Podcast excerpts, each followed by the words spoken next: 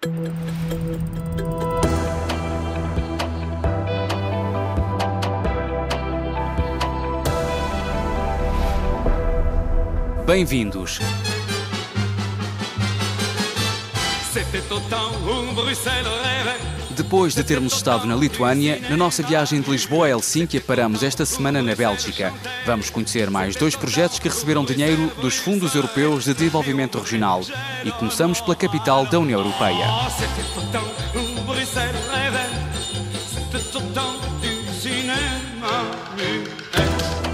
De Lisboa a Helsínquia. Peur de rien, il est 10 heures. On fait un point sur l'actualité avec François Kirsch. Bonjour François. Bonjour, la neige est tombée, le mercure reste en dessous de zéro, la circulation... A neve e as temperaturas negativas já chegaram a Bruxelas. Numa cidade onde há mais de 4 mil sem-abrigo, toda a ajuda é pouca nesta época de frio. O Medibus torna-se assim no alento para muitas destas pessoas. Pour faire quoi Qu'est-ce que vous venez ici faire Boire de uma boa sopa. O que vem fazer aqui? Beber uma boa sopa, mas café não. E vai também à enfermaria? Já lá fui, mas não vou mais. Não preciso. Plus. Plus. Ao menos não estou sempre sozinho e há um pouco de calor, pelo menos. É também isso que procuro, porque estou sozinho. Já não tenho a minha família aqui.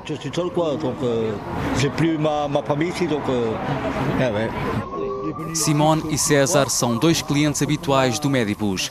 Três vezes por semana, à noite, a autocaravana dos Médicos Sem Fronteira, transformada em clínica ambulante, para por umas horas junto às principais estações de Bruxelas. Além de sopa e café, oferece também cuidados de saúde primários a quem precisa. Trabalho como enfermeira num hospital universitário e acho que é bastante interessante ver a diferença entre o hospital e os cuidados que dou aqui. A diferença é muito grande e é muito bom ver que isto também existe aqui. As aptidões técnicas de Enya Bastin ajudam muitas destas pessoas, mas há algo que Thierry Dideval, um dos voluntários mais antigos, acredita que é ainda mais valioso: estar com eles. O mais importante é sempre a interação, é poder estar com estas pessoas, falar com elas, escutá-las. E o que lhe dizem? Contam-nos a sua história, que é diferente, pessoa para pessoa, mas de forma geral dizem-nos que não são ouvidos. Dizem-nos que têm problemas no corpo e no espírito, dizem-nos que se sentem sós. Creio que ficam contentes por ter este calor humano. Uma ajuda a quem menos tem, que desde há um ano foi reforçada também durante o dia. Vous êtes de la... du portugais, voilà. Deixámos o centro e viemos até Molenbeek, um dos bairros mais pobres e multiculturais da capital belga. Nesta clínica, junto ao canal, trabalham médicos, enfermeiros, fisioterapeutas e assistentes sociais.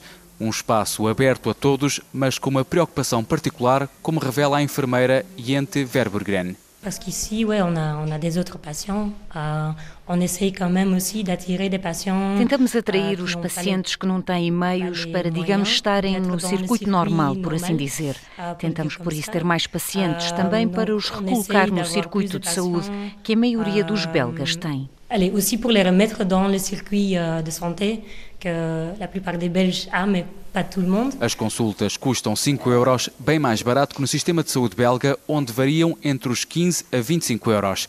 Na sala de espera, ouve-se falar francês, flamengo, árabe, inglês e. Estou mal. Estou toda para vim para a Bélgica para ser operada e fiquei pior. Ana Silva é imigrante na Bélgica há 5 anos, deixou a filha e os netos em Portugal e veio com o marido à procura de melhores condições de vida. Faz fisioterapia há quase um ano. Fui operada ao braço porque eu tinha uma a cartilagem toda gasta. Fui operada, mas mesmo assim tenho que fazer o quiné porque o braço não, não mexe como eu devia mexer. O número de pacientes da clínica não para de aumentar e, para o ano, abre o Centro Social e de Saúde Integrados, um espaço que irá juntar os projetos de várias associações que ajudam pessoas carenciadas. Foi financiado em parte com dinheiro da União Europeia, como explica a médica e uma das responsáveis pelo projeto, Vanessa Kimski. Os fundos europeus são para o edifício para o qual nos vamos mudar e, essencialmente, o dinheiro destina-se à construção do edifício. Um investimento de 7 milhões de euros, financiado em metade pela região de Bruxelas e a outra metade pelos fundos europeus de desenvolvimento regional. De Lisboa a Helsínquia. O mundo imaginário de Tim Burton dá-nos as boas-vindas à Sea Mine. Um enorme cartaz numa das duas torres mineiras anuncia a exposição do realizador norte-americano no edifício da eletricidade desta antiga mina nos arredores de King. Durante 70 anos, Winterslag foi a principal fonte de rendimento da cidade, mas com a queda da indústria mineira deixou de ser rentável e fechou portas no final da década de 80. Esteve mais de 20 anos abandonada, até que em 2009 a autarquia decidiu dar uma nova vida ao local, como explica Anna Simmons, responsável de comunicação da Seamine. O governo da cidade estava a pensar no longo prazo e queria fazer alguma coisa com a economia criativa. O que podemos fazer, como podemos criar empregos e criar coisas novas neste espaço. E a colaboração com a escola, naquela altura Universidade MAT, agora Lucas School of Arts, essa foi realmente uma mudança importante para a ideia da C-Mine. A Seamine é agora um polo para a educação e indústria criativas e um espaço de lazer. Tem cinemas, bares, locais de exposições e a Lucas School of Arts, uma pequena universidade com vários cursos, desde fotografia, criação de filmes de animação ou design de jogos, o curso de Yord Yorges. Os professores são muito próximos de nós. Na realidade, são quase uh, nossos amigos, porque não há muitos alunos aqui. São praticamente família.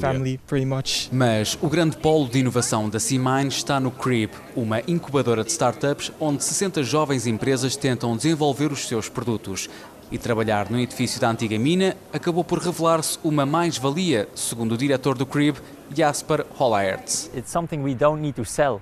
People who come here É algo que não precisamos de vender. As pessoas que aqui vêm dizem imediatamente que belo local. Portanto, uh, é algo que não precisamos de vender. Temos de lhes vender outras coisas, o uh, apoio que lhes damos e por aí fora. Uh, Pessoalmente, moro na cidade e costumava brincar aqui quando era criança, por isso conheci o espaço quando estava abandonado e era mesmo velho. E agora é maravilhoso ver como está renovado e a vida que tem. It's lovely to see how it's renovated. It's lovely to see a antiga mina ganhou uma nova vida, mas está longe de ter ficado esquecida. É que a principal atração da Sea Mine está debaixo dos nossos pés. Descemos umas escadas e assim que passamos a porta de acesso ao subsolo, a escuridão domina. Andamos pelo corredor largo e somos convidados a ouvir histórias de alguns antigos mineiros. Aan de vroege jaren 60 had voorliefde voor witter dan wit. Mais à frente, entramos numa espécie de cabine de som onde, puxando umas alavancas, conseguimos ouvir os ruídos típicos da mina.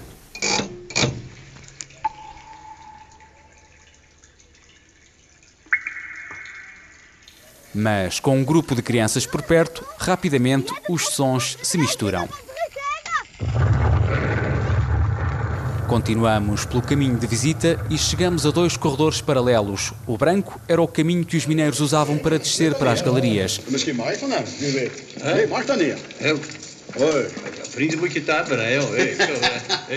O corredor preto era por onde regressavam à superfície após mais uma jornada de 8 horas a cerca de 850 metros de profundidade. Espalhados pelo teto de ambos os caminhos estão colunas que reproduzem os diálogos habituais dos homens quando iam ou regressavam da mina. Ao fundo, em vez de se descer para os túneis, agora sobe-se dezenas e dezenas de degraus para se chegar ao topo da mais alta torre mineira da Bélgica.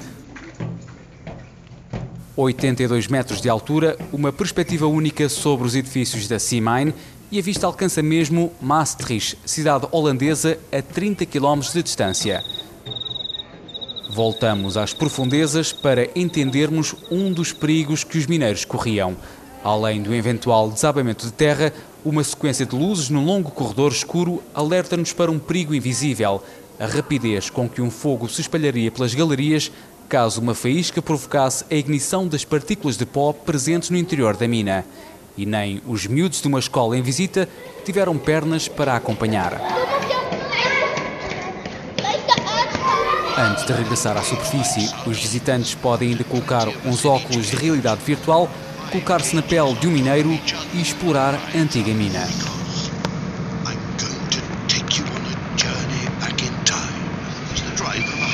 E no final ainda podem levar para casa uma foto da experiência.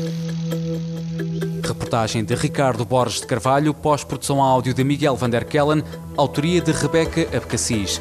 De Lisboa a Helsínquia é a viagem que fazemos todas as semanas. Pode acompanhar-nos em RTP Europa, no Facebook, Instagram ou Twitter e, claro, aqui na rádio. Até para a semana.